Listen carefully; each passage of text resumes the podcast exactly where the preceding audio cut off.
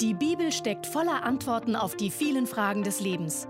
Baylis Conley hat es selbst erlebt und erklärt dir das Wort Gottes verständlich und lebensnah.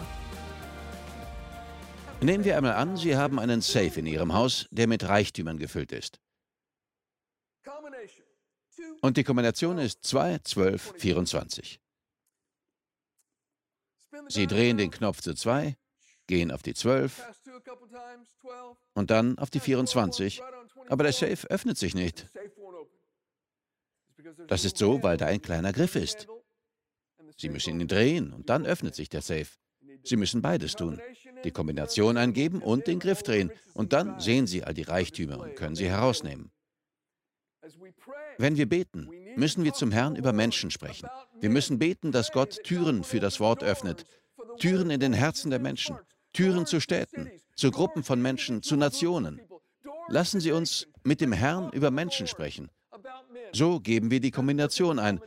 Aber dann müssen wir mit ihnen über den Herrn sprechen.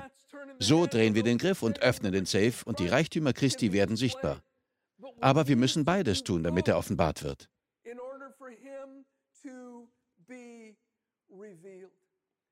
Das ist so wichtig.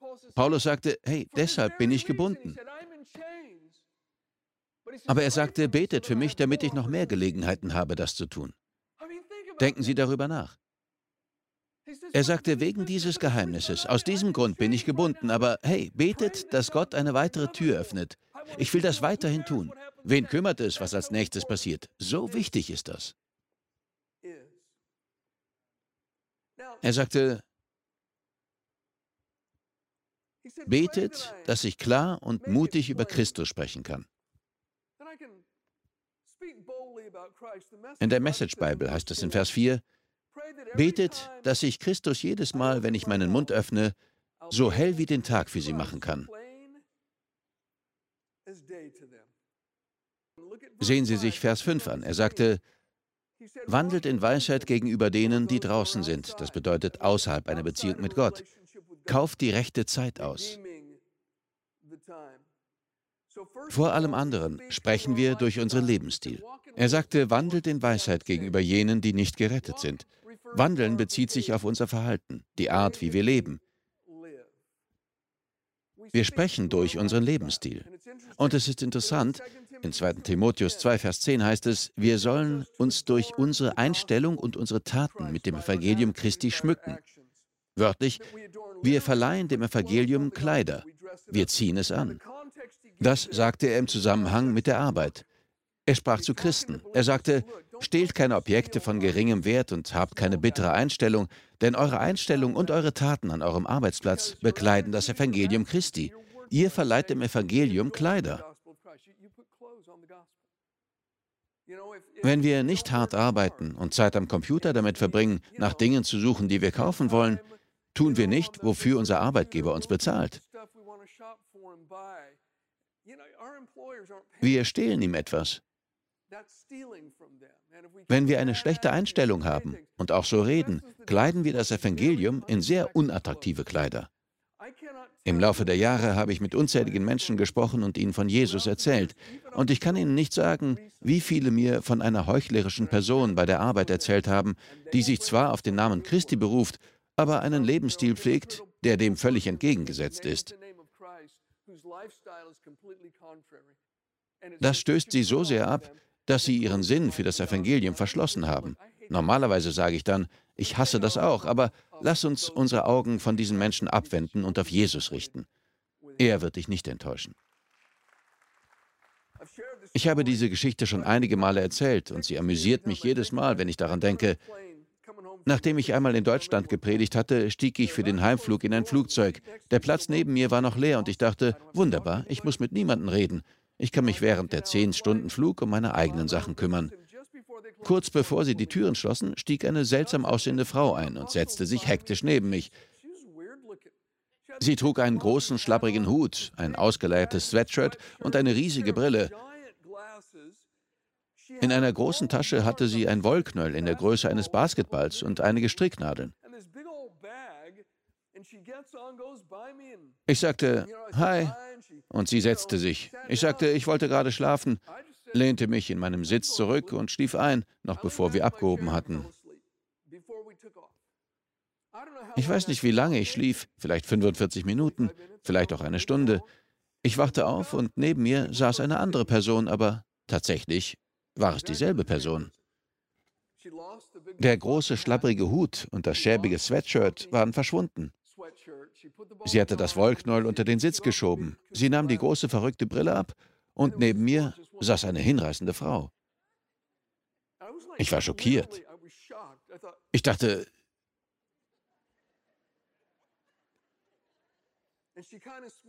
Sie lächelte und sagte, oh, ich ziehe mich so an, um mich vor dem Paparazzi zu verstecken. Ich sprach mit ihr. Wie sich herausstellte, war sie eine berühmte deutsche Schauspielerin. Davor war sie in Italien ein Model gewesen. Sie sprach fünf Sprachen und war sehr intelligent. Wir sprachen dann, ich weiß nicht, die halbe Reise zurück nach LA über Christus. Ich weiß noch, dass ich dachte, das ist es, was die Menschen dem Evangelium antun. Wir haben diesen schönen, wunderbaren Jesus, dieses fantastische Evangelium. Aber manchmal kleiden wir es durch unsere Taten und unsere Einstellung in schäbige, unschöne Kleider. Und das sollten wir nicht tun. Er sagte also Nummer eins, betet für mich, damit ich eine offene Tür habe, um zu sprechen. Aber ihr müsst auch sprechen. Wandelt in Weisheit gegenüber jenen, die draußen sind. Und dann sagte er, kauft die Zeit aus. Das bedeutet wörtlich, ergreift jede Gelegenheit, von Christus zu reden. Machen Sie es nicht wie der kleine Junge im Baseballteam der Little League, der vor jedem Spiel betete. Vielleicht sagen Sie, was ist falsch daran, wenn ein Kind vor dem Spiel betet? Nun, er betete, oh Gott, bitte lass niemanden mir den Ball zu spielen.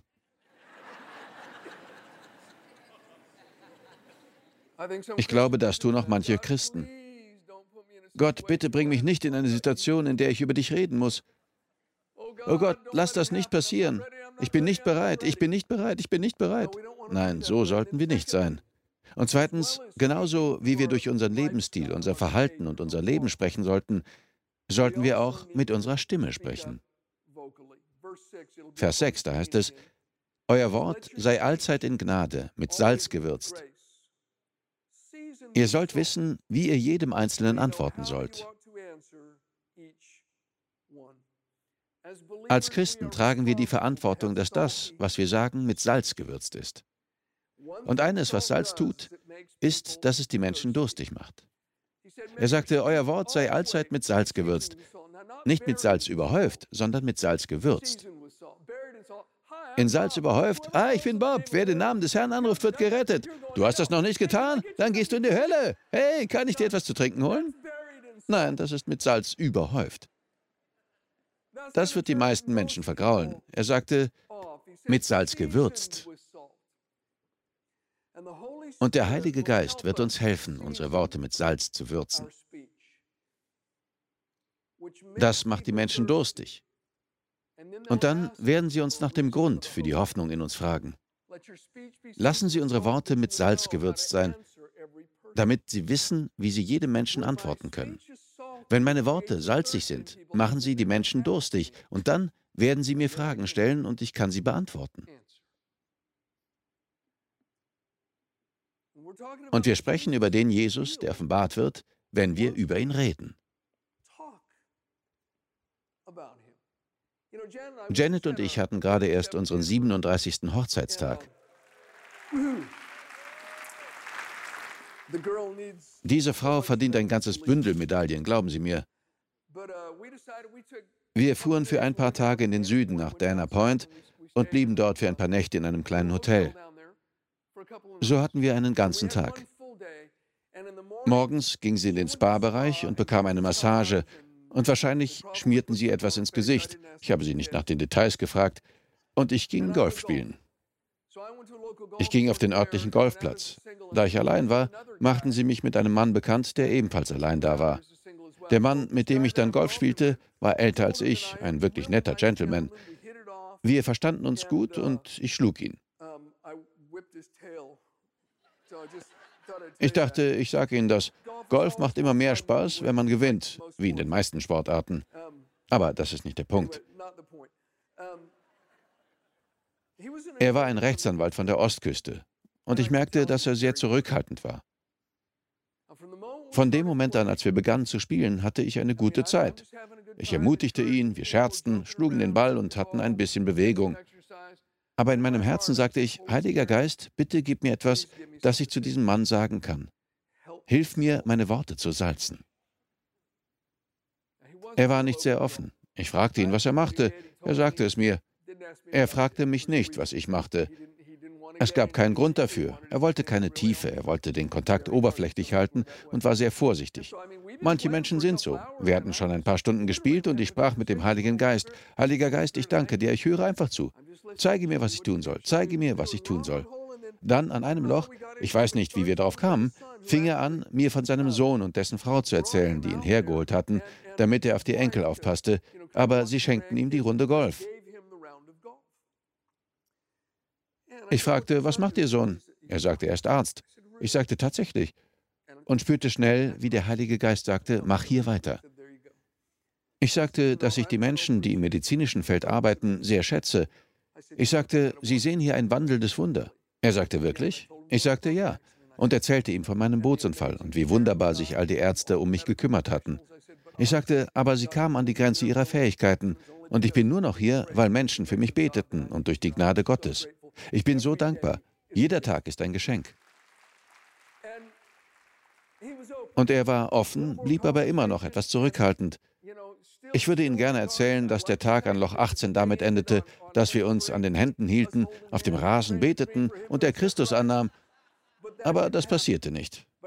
Aber wir hatten eine gute Zeit, in der ich Samen aussäte.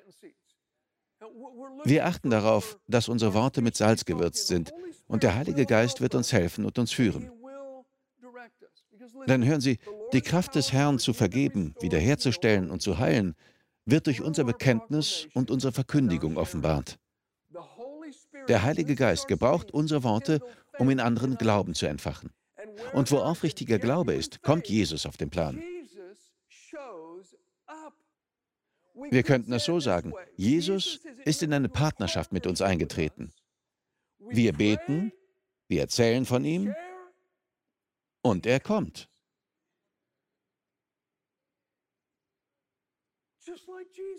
Als Jesus Mensch war, legte er nicht einfach jedem die Hände auf. Das war nicht das, was er normalerweise tat. Gesalbt vom Heiligen Geist lehrte und predigte er. Und die Reaktion der Menschen darauf bestimmte, was sie von ihm bekamen. Seine Kraft wurde enthüllt, wenn das, was er verkündigte, auf aufrichtigen Glauben traf. Wir öffnen unseren Mund und er offenbart sich. Ich habe einen Freund, sein Name ist Tony. Ich habe schon einige Jahre nicht mehr mit ihm gesprochen, aber wir lernten uns kennen, als ich in Oklahoma lebte. Janet und ich hatten etwa zwei Jahre zuvor die Cottonwood-Gemeinde gegründet. Wir waren noch in einem kleinen Bürogebäude hier auf dem Boulevard. Eines Tages rief Tony mich an. Er sagte, Bayless, du musst mir einen Gefallen tun. Ich sagte, sicher, Tony, ich tue alles. Er sagte, meine Schwester ist in einem Krankenhaus in Orange County. Ich und meine Frau Gina leben noch in einem anderen Staat. Kannst du bitte meine Schwester besuchen und für sie beten? Ich sagte, sehr gerne. Er sagte, ihr Zustand verbessert sich nicht und es sieht medizinisch nicht gut aus. Es geht ein bisschen abwärts mit ihr. Außerdem steht sie unter Stress. Ich glaube, ihre Versicherung ist ausgelaufen oder so etwas und sie hat viele Arztrechnungen, die sie nicht bezahlen kann. Ich sagte, Toni, ich besuche sie. Am nächsten Abend besuchte ich seine Schwester in einem Krankenhaus hier in Orange County. Ich ging hinein, stellte mich vor und sagte, hey, Toni hat mich angerufen. Da hellte sich ihr Gesicht ein wenig auf. Ich sagte, sieh, Jesus kann alles tun. Dein Zustand ist nichts für den einen, der den Himmel mit seiner Handspanne abmisst. Er spricht und Welten werden erschaffen. Deine Situation ist nicht schwer für ihn. Und ich sprach über Jesus. Ich fragte, darf ich für dich beten? Sie sagte ja. Und so legte ich ihr die Hände auf und betete für sie, und ich spürte nichts. Null. Da war keine Salbung vom Heiligen Geist. Meine Hände wurden nicht rot glühend. Nichts. Ich meine, ich spürte nichts. Es war einfach nur langweilig. Ich ging wieder. Zwei Tage später rief Tony mich ganz aufgeregt an. Er sagte, Bayless, Bayless, weißt du was? Ich fragte, was? Er sagte, meine Schwester wurde gerade aus dem Krankenhaus entlassen. Ihr Zustand hat sich gebessert. Sie hat sich erholt und sie haben sie entlassen. Ich sagte, Tony, das ist wunderbar. Gott ist so gut. Er sagte, nein, nein, das ist nicht alles. Ich fragte, was? Wie kann es noch besser werden? Er sagte, am Tag nach deinem Besuch im Krankenhaus rief meine Schwester mich an. Sie sagte, Jesus sei am Fußende ihres Bettes erschienen und habe gesagt, du bist geheilt. Und sie sagte, in dieser Vision lag ein großer Stapel Rechnungen auf ihrem Bett. Jesus raffte sie zusammen und sagte, ich werde mich darum kümmern, und verschwand. Das ist wahr. Tony überschlug sich am Telefon fast vor Begeisterung. Er sagte, jemand kam und hat anonym alle Krankenhausrechnungen meiner Schwester bezahlt, und jetzt wurde sie entlassen.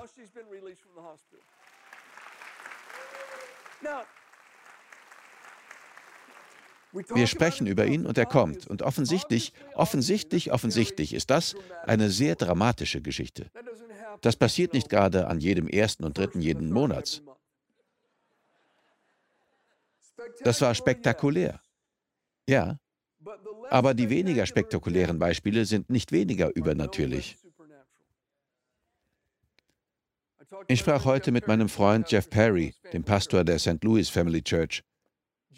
Jeff rauchte als Teenager Marihuana. Er rebellierte und war außer Rand und Band. Eines Tages, als er per Anhalter unterwegs war, nahm ihn ein Vietnam-Veteran mit. Als er ihn wieder absetzte, so Jeff, verhielt sich der Mann sehr seltsam. Er stolperte über seine Worte und stellte nicht einmal Augenkontakt her, sah nur zu Boden und sagte nervös, Hey Mann, Jesus ist real. Er liebt dich, Mann.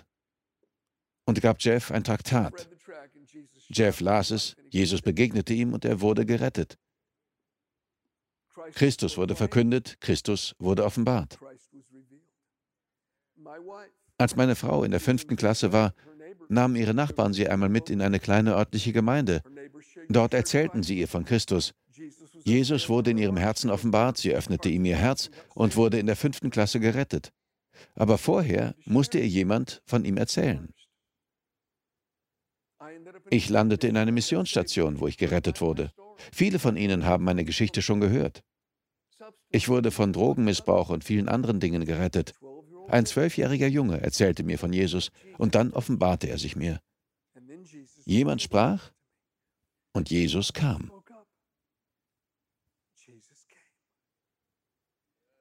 Was für eine wunderbare Gelegenheit wir haben. Er ist der Heiler, der Retter, der Versorger, der Heiler gebrochener Herzen, der Wundertäter, der König, der bald kommt. Er ist der Herr, der sich durch Predigen und das Erzählen von ihm offenbart.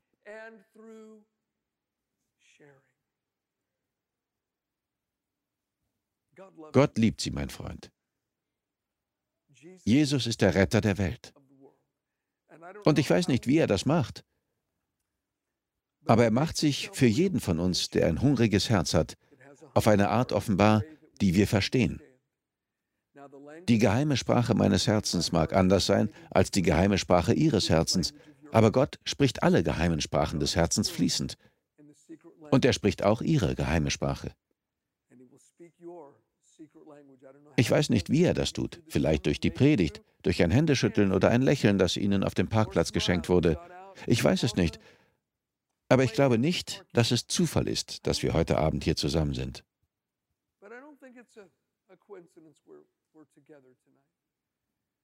Ich möchte für zwei Dinge beten.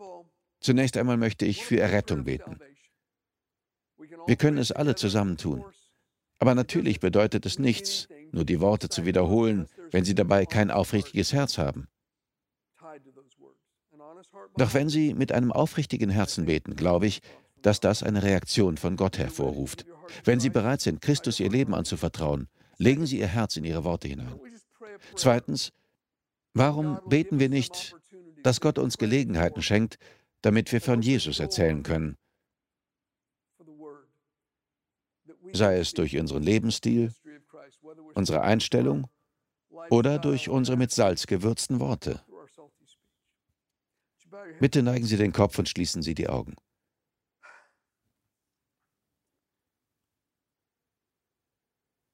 Wir werden gleich beten. Lassen Sie uns unseren Glauben an Jesus Christus als den Retter der Welt bekennen, als den Herrn, der sein Leben hingegeben hat und der eines Tages wiederkommt.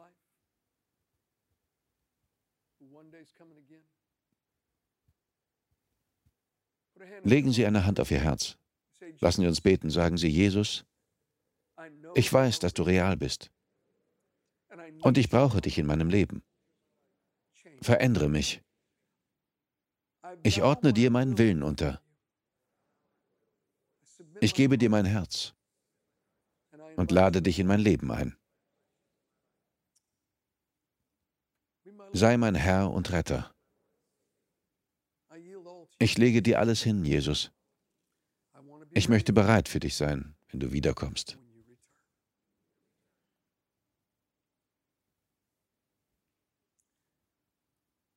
Lassen Sie uns jetzt beten. Vielleicht halten Sie Gott Ihr Herz entgegen. Vater, wir kommen in Jesu Namen. Wir bitten dich durch die Kraft des Heiligen Geistes, der in uns lebt und wohnt. Hilf uns, unsere Worte zu den Menschen, die wir lieben, zu unseren Freunden, unseren Bekannten und denen, die wir noch nicht getroffen haben, mit Salz zu würzen. Gib uns den richtigen Samen zum Aussäen und die richtigen Umstände. Hilf uns im Gedächtnis zu behalten, dass unsere Worte immer mit Salz gewürzt sein sollten, weil wir wissen, dass du dich offenbarst, wenn über dich gesprochen wird. Herr, wir beten, aber wir verkünden auch. Deshalb bitten wir dich um deine Hilfe. Manche von uns werden noch bevor der Abend vorüber ist, eine Gelegenheit haben, ihren Worten Salz hinzuzufügen. Hilf uns, o oh Gott. Und wenn Menschen fragen, bist du ein Kirchenmensch oder so etwas, beschäftigst du dich mit Gott oder so? Wollen wir in der Lage sein, ihm zu antworten und ihm mehr von dir zu erzählen? Herr, wir glauben, dass du dieses Gebet hörst und unser Herz siehst. Und wir wollen dir jetzt für Ergebnisse danken, vielleicht sogar einige alarmierende, erstaunliche Ergebnisse oder auch für einige, die subtiler sind. Aber wir bitten dich zu wirken. Wir bitten dich zu handeln. In dem kostbaren Namen Jesu. Amen. Wir danken dir fürs Zuhören. Weitere Predigten sowie eine tägliche Andacht von Baylis findest du kostenlos auf baylis-conley.de. Gott segne dich.